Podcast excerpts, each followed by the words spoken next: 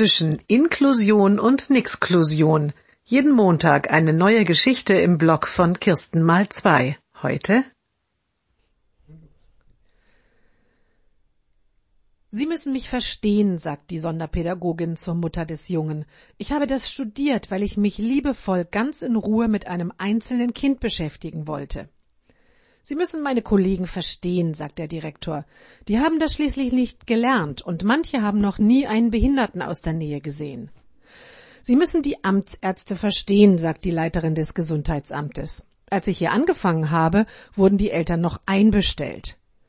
Sie müssen uns verstehen, sagt die Schulrätin. So viele Meldungen zur Inklusion können wir mit unseren paar Leutchen kaum noch bearbeiten. Sie müssen den Gutachter verstehen, sagt der Psychologe. Früher hat er den Eltern gesagt, was das Beste für ihr behindertes Kind ist und wo es zur Schule gehen muss. Du musst die Sonderpädagogin verstehen, sagt die Freundin. Wenn die früher erzählt hat, was sie beruflich macht, dann haben die anderen immer gesagt, wow, das ist sicherlich ein echt harter Job, also das könnte ich nicht. Und heute sagen die, ach, du arbeitest auch an der Hauptschule? Die Mutter geht schnell nach Hause, denn sie hat einiges zu tun.